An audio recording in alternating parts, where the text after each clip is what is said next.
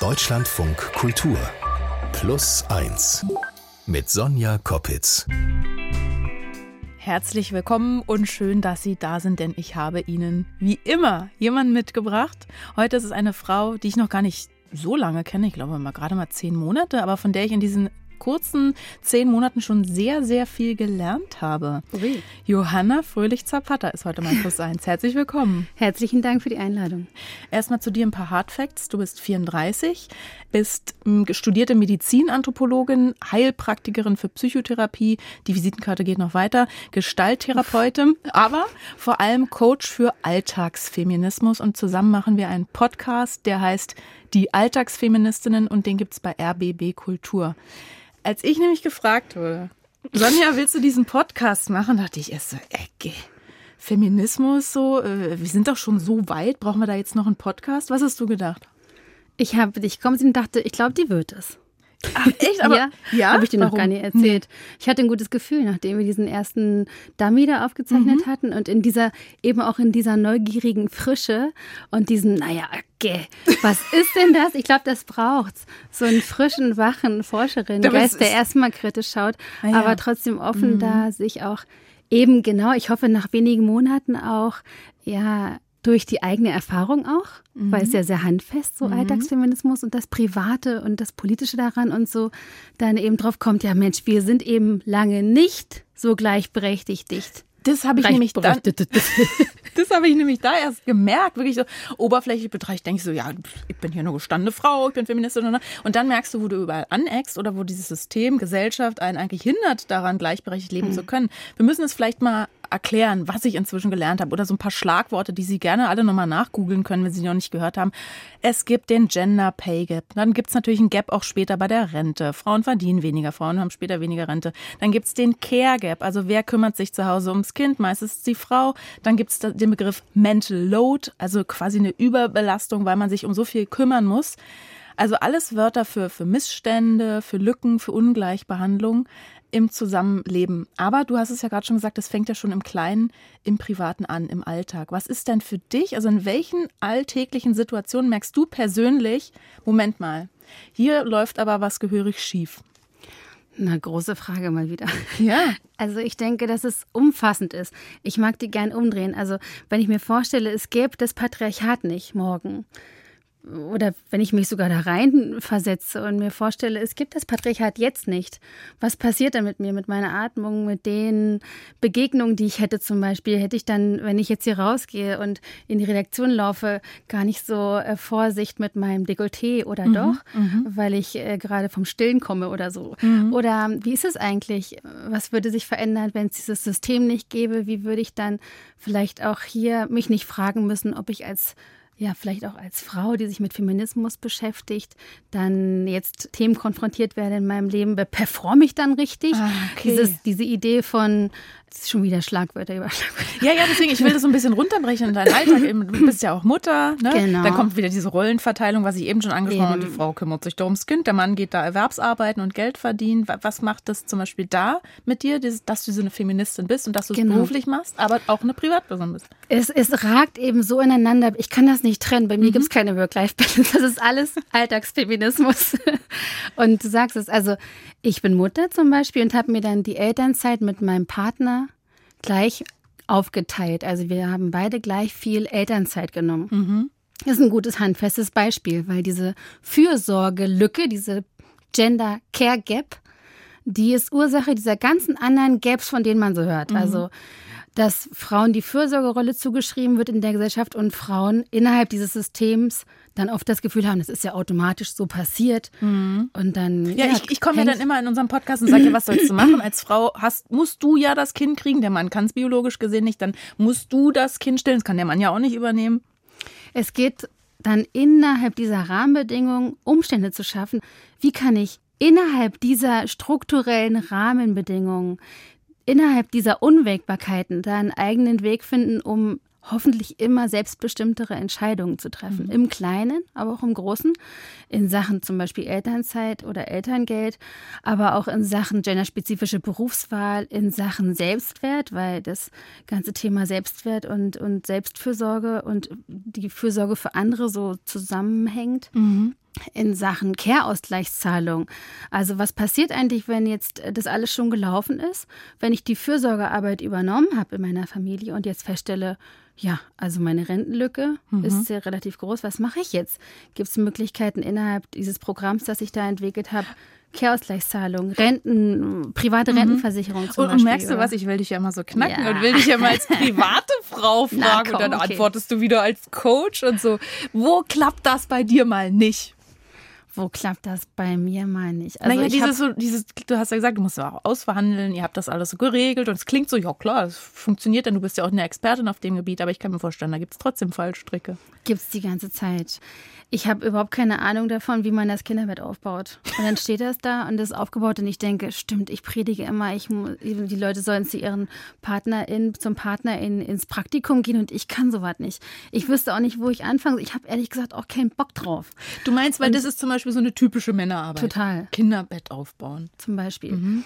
Oder dass ich das Gefühl habe, äh, wir haben jetzt schon so viel darüber gesprochen, dieses fair aufteilen. Und trotzdem hustet das Kind manchmal und ich habe diesen Handlungsimpuls, mhm. dann aufzuspringen und zu sagen, komm her, kleines Ding, was fehlt dir? Und da auch manchmal gewähren zu lassen. Ich glaube nicht an dieses Thema Türsteherin-Tum von Müttern und so ein Quatsch. Also ja, glaub, weil manche sagen ja, die, die Mütter, die, die verhindern eigentlich quasi, dass der Vater einspringt, weil die Mutter kann es ja eh besser. Ja, weißt du, was da, was da der Fall ist? Das müssen wir jetzt mal öffentlich machen.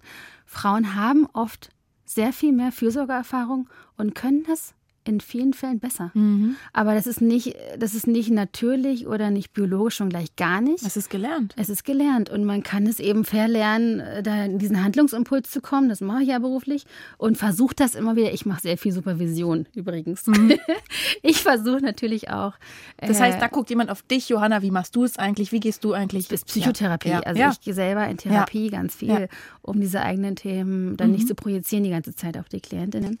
Und ich finde es total wichtig. Es ist ein ganz wichtiges, ja, Qualitätssicherung der mhm. Arbeit, wenn man Therapeutin ist. Und das ist ja die Johanna, du bist die Johanna, die ich kenne, so, ne, in deinem Arbeitskontext. Und wir mhm. sprechen, sprechen ganz oft über Feminismus, aber natürlich möchten wir dich auch alle privat kennenlernen. Und ich weiß, du bist ein Mensch mit, also merkt man jetzt auch schon, mit äh, sehr großem Sinn für Gerechtigkeit.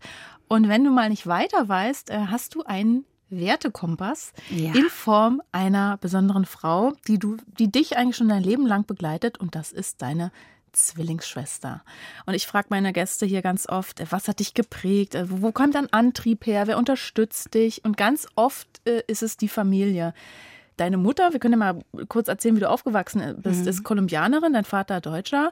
Aufgewachsen bist du in Kolumbien im Nirgendwo, hast du mir mal erzählt. Wie, ja. wie, wie, wie war das? Auf einer Finca, wirklich im Nirgendwo, nicht mal in einem Dorf, sondern im Nirgendwo. Also da waren wir beide eben. Meine Mutter wollte unbedingt ein Kind, die war schon 39. Und sie hat auch nur ein Kind geplant. Und dann kamen wir zu zweit. Und es war dann auch für uns beide jetzt als, als Personen, ich hoffe und ich bin sicher, dass es beidseitig, es war ein Segen, weil es war nicht so vorgesehen. Und dann ähm, ist es meine Schwester, die, du hast mich dann gefragt, warum bist du denn nach Berlin gezogen? Mhm. Oder was ist denn das mit diesem Gerechtigkeitssinn mhm. und so? Und es ist nicht nur so, dass sie mich prägt, sondern ich habe das Gefühl, in ihren in ihren Augen bin ich ein besserer Mensch. Ich kann mich dann immer wieder wie neu orientieren. Sie lotet mich aus. Ich habe das Gefühl, dass ich da wie die Möglichkeit habe, ganz authentisch mhm. mich selber immer wieder auch auf die Probe zu stellen. Sie ist sehr direkt und Meinst du, das ist ein Unterschied zu, sage ich mal, einer Schwester, die jetzt keine Zwillingsschwester ist, weil ich habe ja auch eine Schwester. Mhm. Wir sind auch dick, aber nicht so, dass ich sage, sie, sie, sie lotet mich aus oder sie ist mein Wertekompass. Mhm. Meinst du, das ist nochmal ein Unterschied zu einer Zwillingsschwester? Zu deiner Zwillingsschwester? Ich glaube, da gibt es ja bestimmt ganz viele Geschichten. Mhm. Äh, und ich habe den Eindruck, dass es auch so blöde Geschichten gibt von Zwillingen und so, die sich gar nicht verstehen. Aber in unserem Fall ist sie die Konstante in meinem Leben. Mhm. Und das hat sicher damit zu tun, dass es schon unter, also in diesem Bauch und unter dem Herzen unserer Mutter angefangen hat mit uns. Und hast du ja gesagt, eigentlich war, hat sie, deine Mutter, deine Eltern nur ein Kind geplant. Die sind ja auch relativ spät Eltern geworden. Deine Mutter hat zwölf Geschwister und hat gesagt, ja. nee, ich nur ein Kind, das reicht. Und dann bäm, kommt ihr direkt mal zu zweit. Das ist schon eine Ansage vom Universum, kann man so sagen. Ähm, inwieweit hat das vielleicht auch was mit dir gemacht oder mit deinem, wie ich schon gesagt habe, dieser Gerechtigkeitssinn, der so mhm. ausgeprägt ist, dass du so aufgewachsen bist und dass du ja auch eigentlich eine zweigeteilte Familie hast. Ein so Teil ist Deutsch, ein Teil ist Kolumbianisch. Ich glaube, dieser Aspekt ist noch wichtiger. Mhm. Wir beide haben den erlebt, deshalb können wir uns darin so bestärken. Ja. Aber ich glaube, dass dieses Beobachten, dass das System, also wo und unter welchen Umständen du geboren wirst, dass das so einen großen Einfluss hat auf die einzelnen Biografien unserer mhm. Cousinen in der deutschen Familie oder in der kolumbianischen Familie. Das zu erleben, hat, ähm, hat mich, denke ich, und hat uns beide sehr stark geprägt. Also zu sehen, meine kolumbianischen Cousinen haben kaum Chancen, nicht nur auf Bildung, sondern auch in Sachen Gesundheitsversorge und so Dinge. Mhm. Und ich liebe meine deutschen Cousinen genauso und habe aber gesehen, welchen, also krassen Privilegien und in welchen, in welchen Umständen sie dann ganz anders auch ihre Persönlichkeiten entfalten können.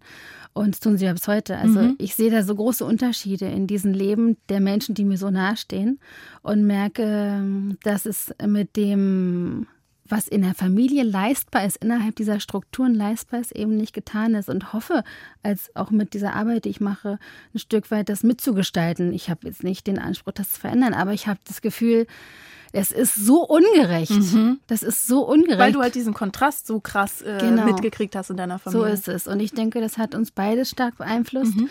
Meine Schwester und ich teilen dieselben Werte. Wir leben die unterschiedlich aus.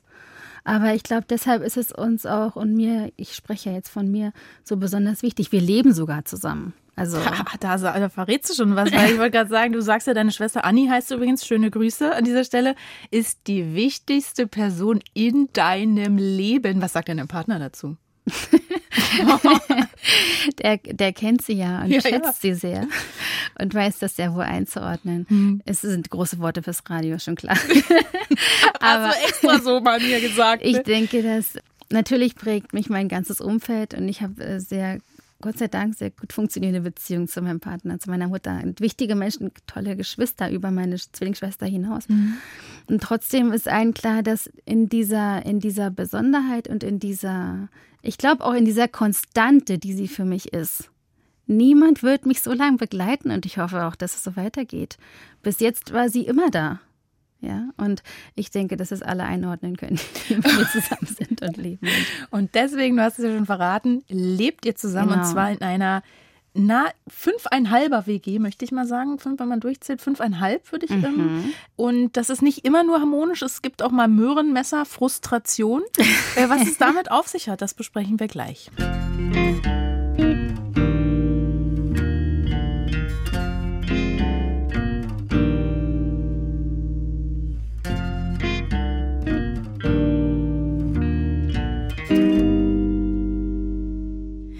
Sie hören Plus eins in Deutschland Funkkultur und mein Gast heute ist Johanna Fröhlich-Zapata. Du hast dir in Berlin dein eigenes WG-Dorf aufgebaut, kann man sagen. Du hast dir eine eigene WG-Familie geschaffen und zwar mit einem Modell, du lebst mit deinem Partner zusammen und deiner Tochter, die ist jetzt neun Monate alt, ne? Genau. Dann aber eben auch mit deiner Zwillingsschwester, über die wir schon gesprochen haben, und auch noch zwei Freundinnen. Was ist denn das bitte für eine Wohnung? das ist eine 160 Quadratmeter Riesenwohnung im Prenzlauer Berg. Mhm. Und das ist genau wie du, wie du beschreibst, diese Utopie, diese Idee von einfach auch geteilter Fürsorge, auch für das Kind obwohl wir jetzt, mein Partner, das Kind und ich, die Familie darstellen, ist es natürlich total entlastend. Und es gibt dieses Sprichwort, es braucht ein Dorf, um ein Kind ja. zu erziehen. Das, das, das hast du gerade so gemeint auch, ne? Mhm. Und ich erlebe das so. Es ist eine einzige Entlastung und ich erlebe vor allem als Therapeutin auf der anderen Seite, wie belastend es sein kann, wenn es dieses Netzwerk nicht gibt. Aber es kann doch auch belastend sein, in der WG zu wohnen. Sag ich jetzt als Einzelgängerin. Ich kann mir so, oh Gott, denke so mit so vielen Leuten. Nimm uns, nimm uns mal kurz mit in deine Wohnung. Wie sieht die aus? Wie habt ihr euch da aufgeteilt? So ganz plakativ ja, genau. möchte ich das mal wissen. Das erste ist ja immer, wie teilt ihr euch denn die Aufgaben auf? Jede Person. Wie teilt ihr euch das Badezimmer? Genau. Solche Sachen frage ich mich. Es gibt zwei Bäder, okay. aber es, es funktioniert automatisch fast. Also es funktioniert relativ ohne viel Absprache ähm, miteinander, aber auch weil alle, wir sind jetzt nicht die jungen Studierenden Partymäuse, mhm. sondern alle stehen da in Not und Brot, stehen früh auf, machen dann, gehen ihren Ding nach und es gibt dann diese Gemeinschaft, die das zusammenhält. Es gibt diese Gespräche zwischen Tür und Angel, aber jede erwachsene Einzelperson macht natürlich auch ihr Ding. Und trotzdem ist es ein wie ein Familienleben. Ich glaube, das ist ganz gut zu beschreiben, wie so ein größeres Familienleben, in dem doch auch manchmal auch, weil man sich nicht verabredet hat und doch zusammenlebt, dann zusammenkommt mhm. und weil uns dann es, ist, es gibt dieses Netzwerk, aber auch, weil uns diese Einzelbeziehungen zueinander verbinden. Also aber wir haben lange Freundschaften, das muss man, glaube ich, mhm. dazu sagen. Ja, das ist noch was anderes als so eine gecastete WG. genau. ne? Ihr kennt, kanntet euch vorher, ihr habt euch da äh, bewusst so entschieden. Äh, aber ich stelle mir vor, weil du es eben angesprochen hast, ihr seid keine Party-People. Ja? Genau. Du bist 34, du hast eine Familie, hast deinen Job. Wie sind denn die Reaktionen von außen? Also jetzt außer das ist meine. immer super lustig, weil wenn sagst, ich sage, ich, ich bin 34, wohne in einer WG, dann habe ich oft das Gefühl, denken viele sowas wie, Okay, krass. Okay, das hätte ich jetzt nicht erwartet.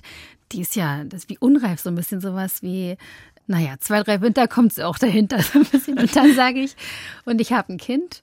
Und dann sagen viele Frauen, nein, toll, das ist ja wunderbar. Und dann ähm, hast du ja wahnsinnig viel Unterstützung. Mhm. Also wenn ich das Thema Kind bringe, dann gibt es einen Aha-Effekt. Ja, genau, jetzt Thema Kind. Also du hast dann quasi ja nicht nur deinen Partner, der sich mit darum kümmern kann, sondern auch alle, die bei euch zusammen wohnen. Jetzt zum Beispiel geht gerade deine Cousine mit deiner Tochter spazieren, während wir hier quatschen. Wie teilt ihr euch dann wirklich diese Care-Arbeit, diese Fürsorgearbeit für das Kind, was ja das Kind von dir und deinem Partner ist und jetzt nicht unbedingt von deinen Freundinnen, die ja eigentlich gar nichts damit zu tun haben? Genau, also mein Partner und ich machen das hauptverantwortlich mhm. sowieso. Und trotzdem ist es was anderes, wenn du zwischendurch die Möglichkeit hast zu sagen, ja, halt mal kurz. Ich muss zur Toilette. Mhm. Weil der Partner und ja. ich teilen uns natürlich Erwerbs- und Kehrarbeitszeiten auf miteinander. Und dann ist da aber jemand, der, der, wenn das Kind schreit, auch mal reinkommt und fragt, alles in Ordnung, kann ich dir helfen? Willst du eine Runde um den Block gehen?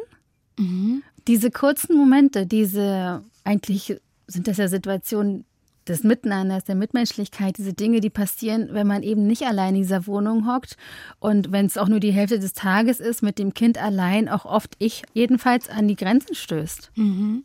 Aber so wie ich dich ja jetzt kennengelernt habe und auch weiß, wie du lebst, könnte man sagen, du bist die einzige Mutter in Berlin vielleicht, die auch mal frisch gewaschene Haare hat, obwohl das Kind erst neun Monate alt ist. ich weiß, weißt du, duschen, wenn du ein Kind und so, weißt das ist doch mal schwierig.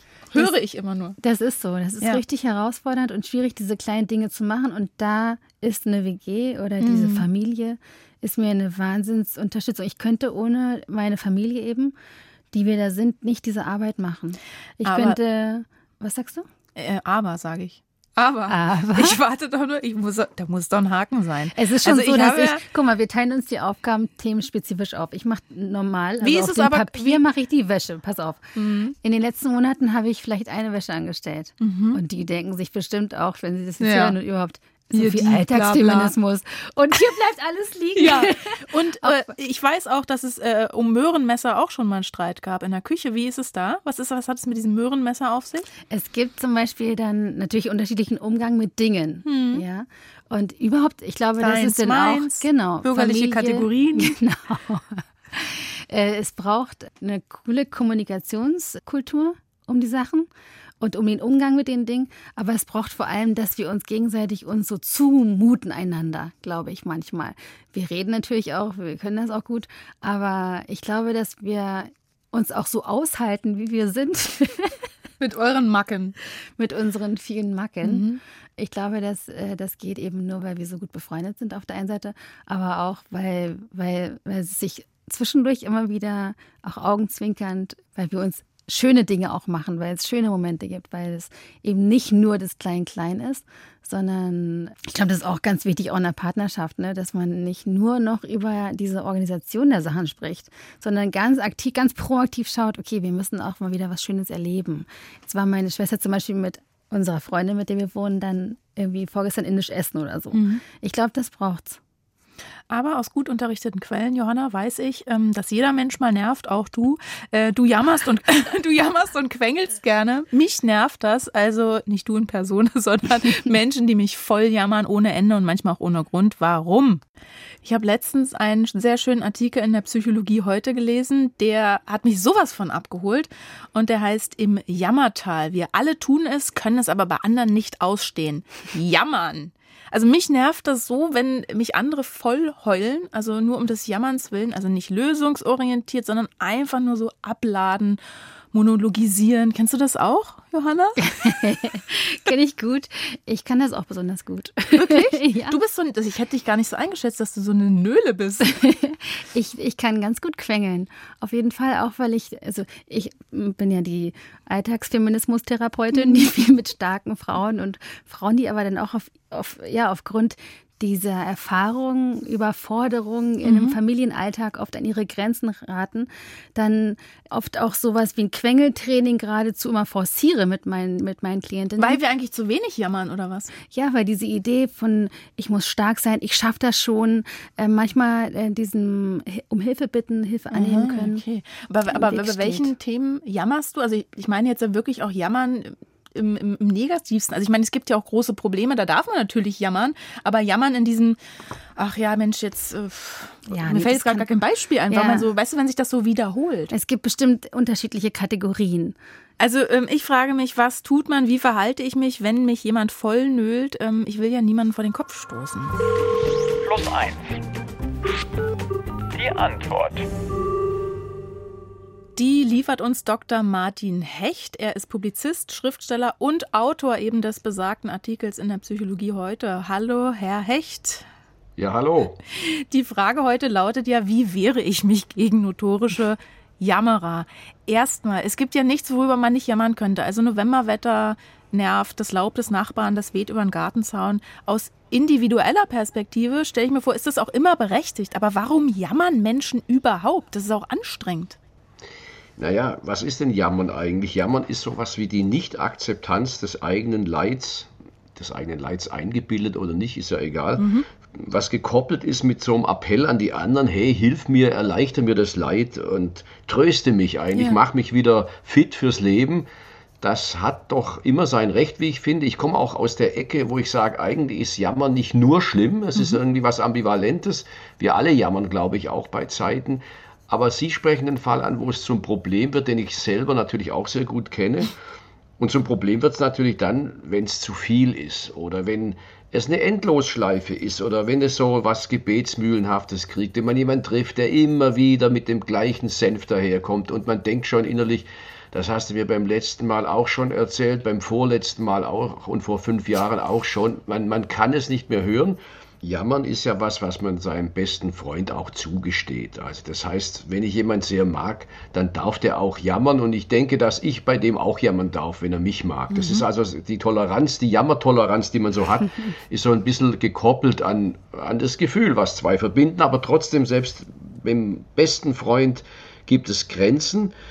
Also ich finde auch beim besten Freund ist es so, dass wir nur ein beschränktes Abladevolumen haben, sagen wir mal so da muss man dann halt irgendwann sagen, du sei mir nicht böse, aber wir haben jetzt 35 Minuten über deinen Lohnsteuerjahresausgleich gesprochen und dass du wenig Geld hast und dass es immer weniger wird und dass du mit kramem Blick auf die Benzinpreisschilder morgens schaust und dass alles schlecht wird jetzt wechseln wir doch mal das Thema und mhm. reden über was anderes. Also einfach spiegeln und sagen, vielleicht war da einer im Schwung und wie und was, man kann das schon auch abwürgen. Da ist es halt eine Gesprächskunst. Wie lenke ich das ganze Ding wieder auf Bahn, wo beide mitreden können? Mhm. Und ähm, ich glaube, das kann man schon machen, dass man jemand spiegelt oder dass man zum Beispiel zu jemand sagt, lass uns doch mal zur Abwechslung über Lösungen sprechen. Wie wäre es denn damit? Und da kommt man auch zu so einem Punkt beim Jammern. Jammern ist nämlich sehr oft gar nicht lösungsorientiert, ja. sondern es hat so etwas so eine Art, ein Ritual, in der der, der jammert, eigentlich auch möchte, dass sich gar nichts ändert, weil er dann beim nächsten Mal ja gar nichts mehr zu jammern hätte, könnte man fast sagen. sieht man übrigens immer dann, wenn man wirklich Lösungen auf den Tisch legt, die können verärgern, irritieren. Mein Beispiel ist immer, wenn einer zum zehnten Mal jammert, dass er mit seiner Partnerin Riesenstress hat und dass es gar nicht mehr geht und dass die jetzt, dass er so die Nase voll hätte und was die die Woche wieder geboten hat. Und man sagt dann irgendwann, ja, dann trenn dich doch mal einfach. Ja. Das sagen Sie lieber nicht, weil dann ja. ist irgendwie dicke Luft im Raum. Genau, deswegen sage ich ja auch, ich will ja niemanden von Kopf stoßen. Johanna, erkennst du dich da irgendwo wieder, wenn du, weil du ja auch gerne jammerst, wie du ja selber sagst? Gerade eher in der Rolle als Therapeutin, weil ich das Gefühl habe, darum geht es ja auch in einem Gespräch zu einer Übernahme von Selbstverantwortung mhm. äh, zu motivieren, um von diesem Selbstmitleid in ein Selbstmitgefühl zu, zu kommen, bestenfalls. Und dann in ein Handeln? Genau, aber über dieses Gefühl, also über Selbstmitgefühl. Ich glaube, dass, dass das ganz wichtig ist zu sehen, ich, ich stecke hier in dieser Misere und da nicht nur dieses es ist jetzt mein individuelles Versagen, sondern auch das Systemische, aber auch das Gesellschaftliche daran zu erkennen, um zu sehen, wie kann ich jetzt da innerhalb dieser Rahmenbedingungen Verantwortung übernehmen. Aber ich glaube, es braucht dieses selbstsensibel werden, innehalten und im besten Fall kannst du als Gegenüber dann eigenes und gut funktionierendes auch formulieren. Das finde mhm. ich immer ganz interessant, weil dadurch dann auch wie in einem Chor, äh, wenn du deine eigene Melodie singst, die andere Person sich an die andere erinnert, an, an eine ganz andere eben, mhm. ist eben auch wie so ein Strahleffekt sozusagen. Weißt du, was ich meine? Herr Hecht, noch mal ganz kurz zum Schluss, wenn ich jetzt mal aus der anderen Perspektive denke, also aus der Jammerer- mhm. und Jammerinnen-Perspektive, worauf sollte ich beim Klagen achten, um gehört zu werden, ohne jemanden zu nerven vielleicht? Also ich meine, es ist wie bei anderen Sachen im Gespräch, im Dialog, es kommt immer auf das Maß und auf die Dosierung an. Ich denke immer, man sollte dosiert jammern und vor allem nicht so ein Einbahnstraßen jammern. Also das heißt, wenn einer nonstop zwei Stunden ablädt, dann ist, glaube ich, auch der dickste Freund verdrossen. Timing ist eine ganz große Sache. Wenn jemand gerade eine schwere OP hinter sich hat und selber in den Seilen hängt, dann ist es nicht so geschickt, über das Bankkonto zu jammern oder über irgendwelchen Mist, den er gerade mit der Telekom hat, mit dem Glasfaserkabel oder ich weiß nicht was. Das heißt, wenn jemand ein viel größeres Päckchen mhm. im Leben mhm. zu tragen hat, ist das nenne ich Jammerintelligenz. Da muss man auch wissen, wann genug ist. Und man kann natürlich auch sagen, ein bisschen differenzieren. Also was sind denn schwere Sachen? Und da darf man und soll man ja auch jammern. Ich bin ja gar nicht gegen das Jammern, sondern wenn, wenn aber jemand den kleinsten Anlass hervorkramt, um daran zu zeigen, wie schlecht alles ist, da kann man dann, das sind so Dinge, die man beherzigen müsste. Und ich denke, richtig jammern, das ist irgendwie die Kunst. Und ich glaube, wenn man das, wenn man das macht, dann darf man sich auch beim anderen wieder ausheulen. Und es ist auch irgendwie gut zu jammern. Ich glaube, das gehört mhm. zu uns Menschen, weil das, das Leben ist immer, hinter jeder Ecke laut, lauert eine neue Belastung, ein neuer Schmerz. Wir, wir, Leben ist leidbehaftetes Sein. Und deswegen ist es auch in Ordnung, wenn wir dieses Leid ausdrücken und wenn wir uns mhm. das gegenseitig sagen. Vor allen Dingen, was dann halt auch das Schöne ist, dann kann Jammern auch so ein Input-Jammern nenne ich das. Also praktisch, es kann dann der erste Schritt zu was Konstruktivem sein. Mhm. Es erleichtert einen zum einen und zum anderen legt es dann vielleicht auch ein Problem auseinander. Im Gespräch mit dem anderen schafft Möglichkeiten, jetzt Lösungen zu erarbeiten, ist so eine Art erster Schritt. Und was man auch nicht vergessen sollte, dann kann ja auch mal der andere dann dagegen jammern. Und dann hat man ein Jammererlebnis, sozusagen. Jammern verbindet, kann man auch sagen. Schön. Sie kennen vielleicht, auf Englisch heißt es Misery loves Misery. Mhm man schafft einfach Gemeinschaft. Es ist eine dadurch, Verbundenheit, ja. Eine Verbundenheit und das ist ja auch vielleicht dann auch was Schönes an dem Thema. Sie haben es, glaube ich, jetzt geschafft, dass ich gar nicht mehr so genervt bin, sondern mehr Mitgefühl habe oder vielleicht auch mal das Lager wechsle und zur Jammerin werde. Ich komme rüber ins Jammertal. Also die Frage war, wie wehre ich mich gegen notorische Jammerer? Und ich habe gesprochen mit Dr. Martin Hecht. Vielen Dank für die Antwort hier bei Plus 1. Ja, sehr gerne. Und wenn Sie auch eine alltägliche, zwischenmenschliche Frage haben, immer her damit. Wir freuen uns sehr, wenn Sie uns eine E-Mail schreiben an plus1.deutschlandradio.de. Bevor wir uns verabschieden, Johanna, du hast mir mal gesagt, deine Richtschnur quasi im Leben ist die Frage, wie will ich leben, wie fühle ich mich am wohlsten? Was wünschst du dir denn für die Zukunft? Sie jetzt als frisch gebackene Mutter, erfolgreiche Podcasterin, was soll denn da noch kommen? Ich wünsche mir, dass wir gesund bleiben und ich wünsche mir, dass wir dieses, diese Frage immer wieder uns erlauben, von vorne zu beantworten. Also auch unabhängig von dem, wie es jetzt gerade ist und wie schön es gerade ist, uns auch so Wachstum erlauben, vielleicht sogar auch eine Auflösung und Neufindung dieser Gruppe oder also dass wir uns auch dieses, dieses uns verändern erlauben. Das hast du schön gesagt. Also es könnte auch sein, dass aus deiner 5,5er WG eine 12er WG wird oder auch nur eine 3er WG. So ist es. Und wenn Platz frei ist, komme ich vielleicht zu euch. Melde ich mich. das ist schön. Wir melden uns bei Ihnen, melden Sie sich nicht bei uns. Johanna Fröhlich-Zapata, vielen Dank, dass du mein Plus 1 warst heute. War mir eine Ehre. Zum Schluss gibt es hier noch eine Hörempfehlung für Sie, und zwar die Geschichte unserer Hörerin Andrea. Andrea ist fast 40, als sie über ihre Tochter zum Online-Computerspielen kommt und sich ihr gesamtes Leben auf den Kopf stellt. Ich habe es niemandem zugetraut, dass er das verstehen kann. Dass man sich in jemanden verliebt, den man nicht kennt. Und dass es dann so tief gehen kann, dass man eigentlich nichts anderes mehr möchte. Und ich habe das niemandem zugetraut Ich dachte ja selber, ich bin verrückt. Ja, da wollen Sie jetzt natürlich genau wissen, was es mit dieser Geschichte von Andrea da auf sich hat, oder? Dann hören Sie einfach unsere andere Plus 1 Folge dieser Woche.